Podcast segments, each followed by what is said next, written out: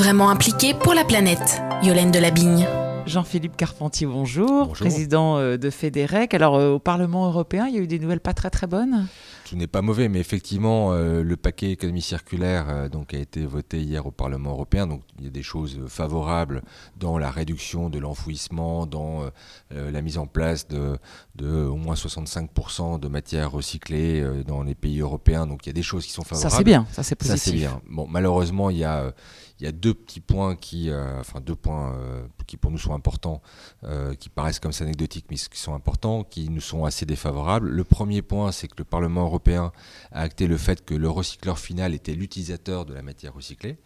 Alors quand on dit ça et alors Oui, c'est ce que j'allais dire. Ça veut dire quoi pour, Et alors, derrière se, situe la, bataille aussi du, certificat carbone, puisque être considéré comme le recycleur final, c'est-à-dire que c'est moi qui utilise la matière et c'est moi qui bénéficie du carbone évité au travers de l'usage des matières recyclées et des économies d'énergie. Et donc, dans la chaîne de valeur dont on a besoin, puisqu'on a des, matières, des matières premières fossiles très versatiles avec des mm. cours qui fluctuent énormément, on l'a vu sur le pétrole, l'industrie du recyclage compte beaucoup sur les externalités, notamment le CO2 et les économies d'énergie, pour avoir une meilleure répartition de la chaîne de valeur. Et le signal qui est donné par le Parlement européen n'est pas favorable, puisque ça veut dire que ce sont les utilisateurs de matière qui pourraient bénéficier de ces certificats carbone, et donc on n'est pas sûr que la chaîne de valeur soit respectée et qu'on vienne euh, ainsi euh, euh, amortir les variations de cours de matières fossiles.